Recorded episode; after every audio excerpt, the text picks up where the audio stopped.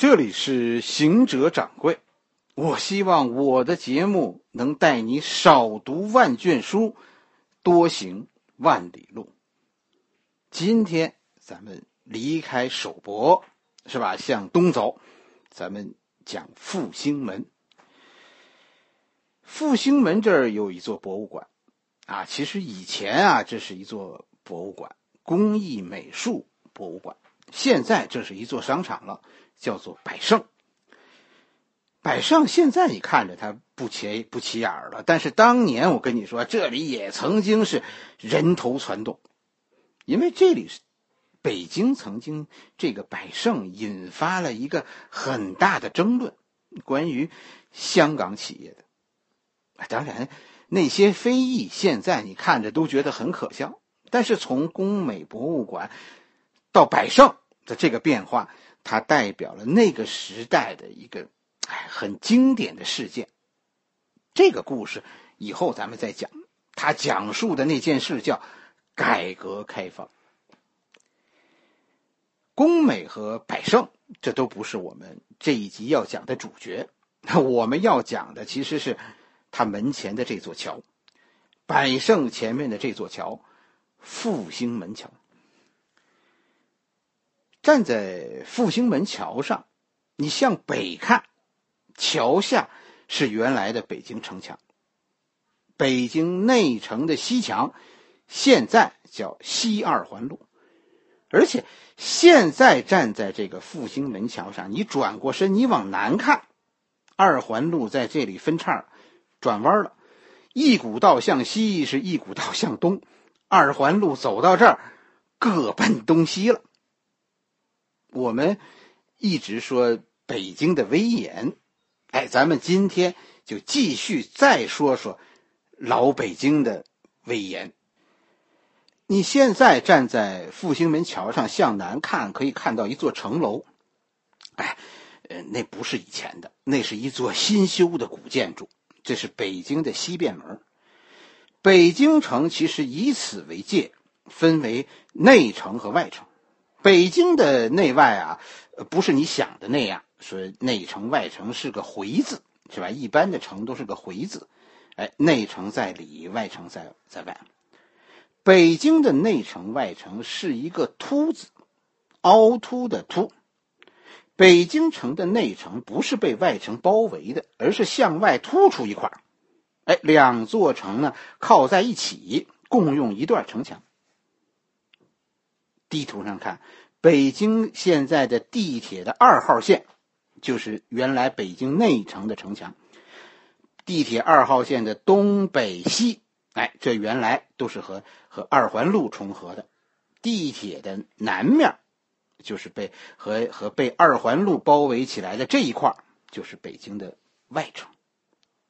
按照一般你对啊北京城市的理解。你你们以为的内城，其实北京叫皇城，甚至于北京在皇城以内还有第三道城墙，就是现在故宫的那个紫禁城。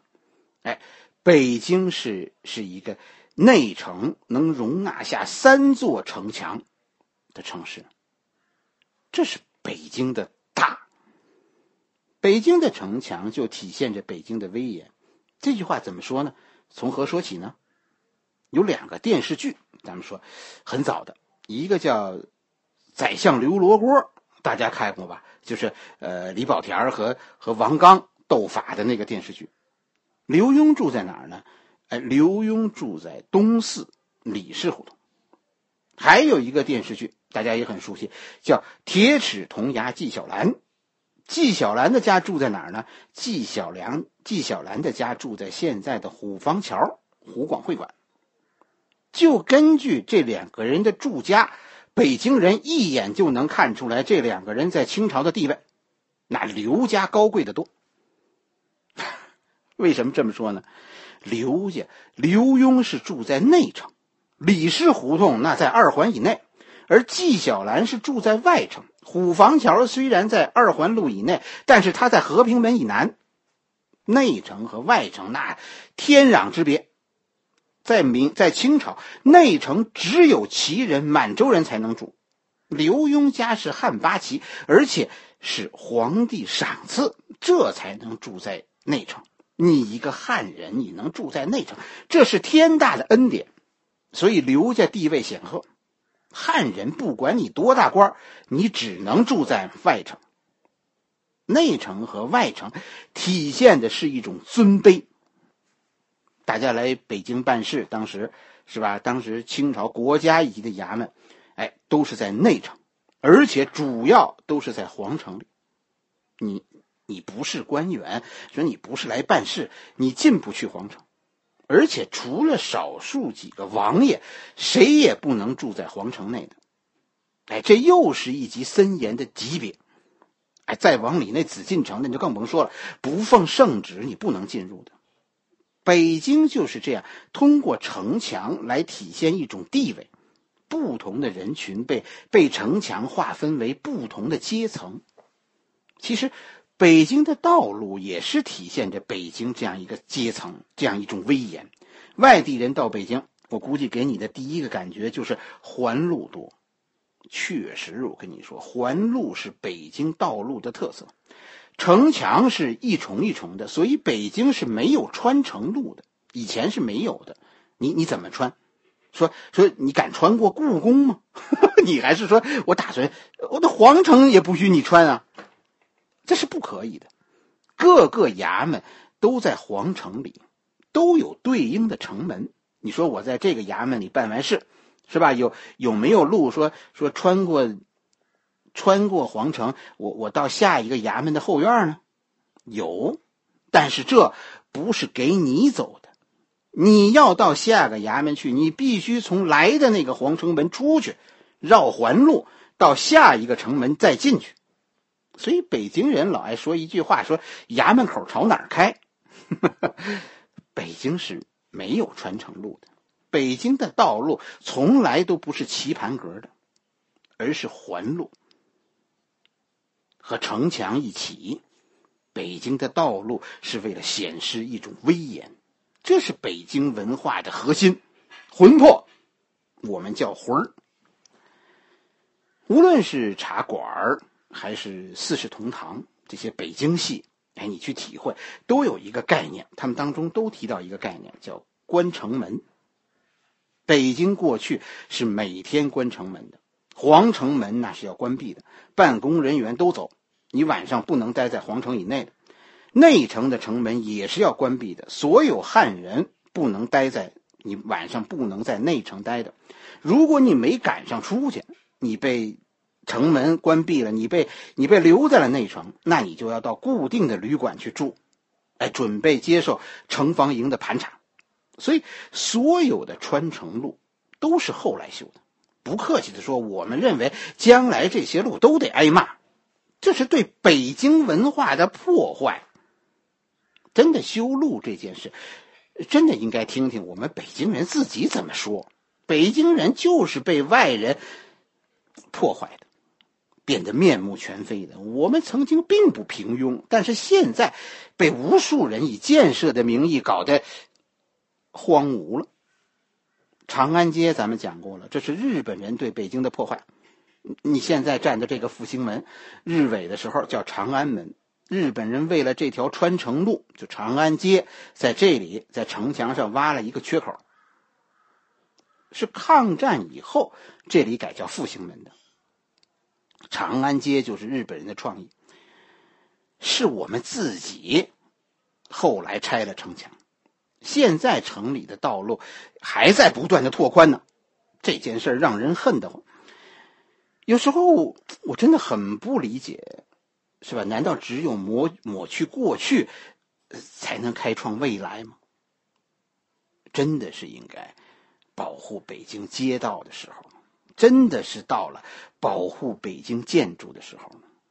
狭窄，其实过去那是一种美，那叫幽深；破旧也是一种美啊，那叫韵味。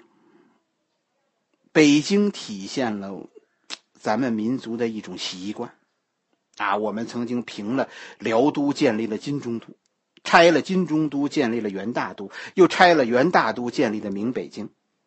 我们难道还要拆了旧北京，建立新北京吗？确实，辽都、金中都、元大都现在都没有踪影了。哎，我们曾经嗤之以鼻，那叫没文化。可是，北京，老北京，现在又剩下多少呢？天下之大，容不下一座北京。为什么咱们这么痛恨过去呢？你抹去过去，就能迎来未来吗？日本人认为不抹掉过去就没有未来，那是因为他们是外来的人。我们可图什么呢？我有时候就站在这儿，看着远处的城楼，脑子里全是八十公里的城墙，以及城墙下那些青苔和银铃。只有尊敬自己的前辈，那才是一种文化；只有敬畏历史，那才会是一种进步。你抹去过去，并不会带来繁荣。你现在看着复兴门，那不代表一种崛起，那那并不是一种复兴，那是毁灭，是对我们文明印记的毁灭。复兴门诞生了，所以老北京消失了。你再摸摸那些被太阳晒得滚烫的岩石，复兴门大概是现在的复兴门，应该是一九七四年建的。哎，当时，当时这个啊是用整块的岩石建成的，为的就是坚固。因为当时这里要承担一件大事儿，就是呃阅兵的坦克走过天天安门以后，沿着长安街要从这座桥通过的。但是后来发现，是。桥建的很坚固，完全可以承载当时的坦克。但是坦克后来变得越来越重，而这里的地面再也无法承受这座桥梁的重量，所以最终坦克不得不从这儿下桥绕路走。我家住在木须地，原来就是我那些年就最喜欢看阅兵，为什么呢？因为我们家那楼层啊，几乎和天安门城楼一样高。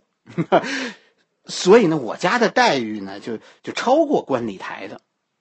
但是那些年，唯独看不到的就是坦克。